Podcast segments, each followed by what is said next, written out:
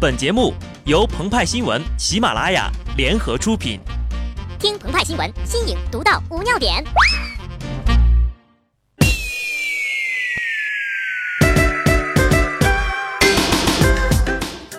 本文章转自澎湃新闻、澎湃联播，听众朋友们，大家好，我是机智的小布。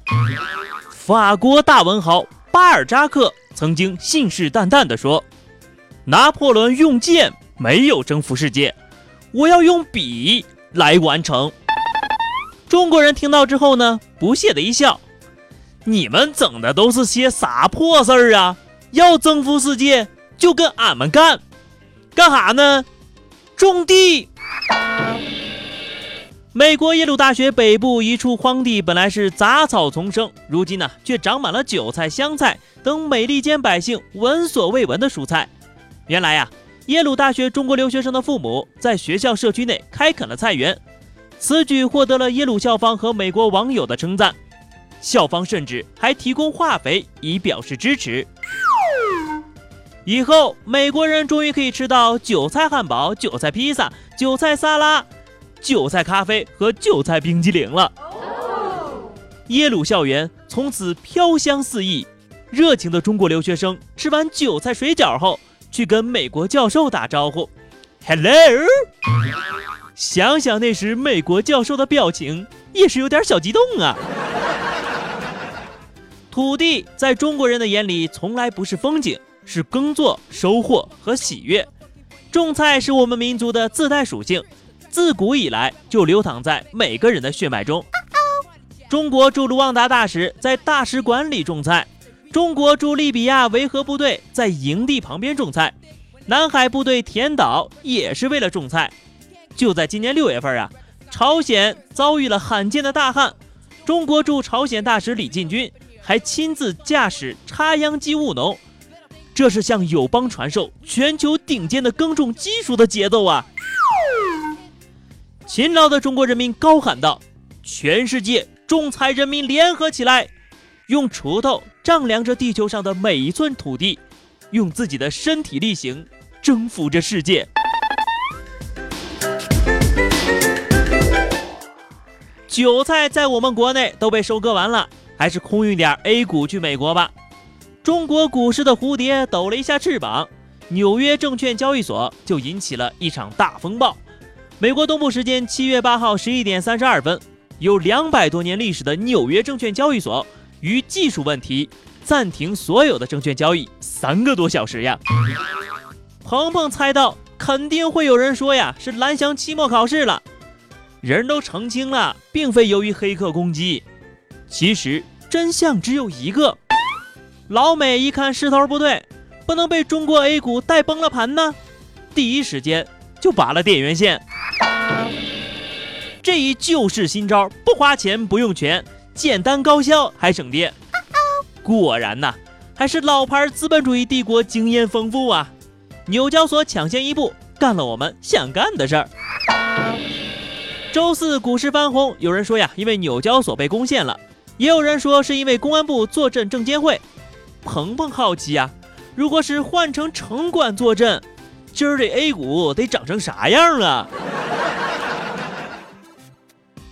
中国股市因此前的跌宕起伏，在国际上受关注的程度已经超越了希腊的债务危机。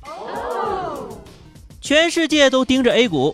路透社七月九号报道，白宫发言人称，由于中国股市可能产生的全球性影响，美财政部及白宫经济官员正在密切关注中国股市。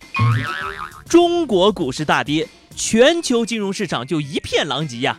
我们正在用资本主义的方式征服资本主义。在和平征服世界的进程中，有一股中坚力量不得不提。他们作为先遣部队，已经前往了世界各地了。他们的名声与威望令世人闻风丧胆呐。他们的口号是：有广场的地方就有我们。大妈，明天见。大妈，天天见。对，这群巾帼英雄就是广场舞大妈。他们犹如蒙古铁骑扫平亚欧大陆，甚至横跨三大洋。在他们的征途中，包括莫斯科红场、加勒斯特红龙广场、布里斯班球场外、巴黎卢浮宫、美国纽约的日落公园等等。当最炫民族风的旋律出现在 NBA 的赛场的时候，当美国减肥操大会用凤凰传奇的歌教学的时候，当悉尼市长要引进广场舞的时候，鹏鹏和派派都哭了呀！喊了那么多年，我们的文化终于成功的输出了。某位伟人曾经说过：“大海航行靠舵手。”除了输出文化，我们还向全世界供应了无数的剁手党。中国人在海外的消费能力那是杠杠的呀！从奢侈品到日用品，海外抢购军团的步伐从不停歇。他们的目标是买买买，买空全世界。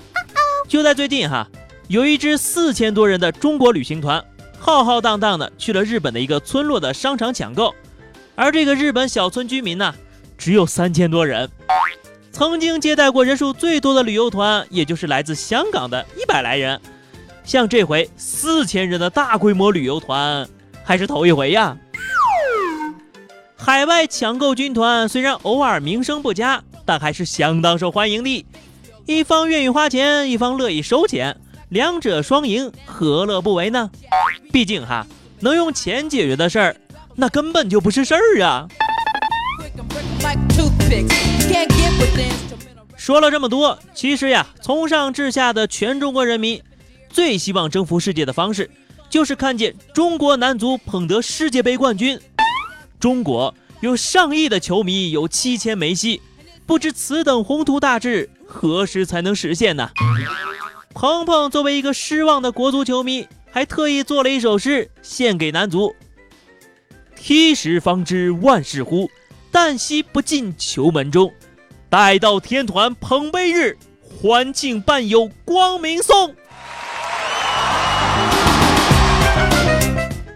好的，那么以上就是本期节目的全部内容了。更多新鲜资讯，敬请关注喜马拉雅澎湃新闻。下期节目我们再见吧，拜拜。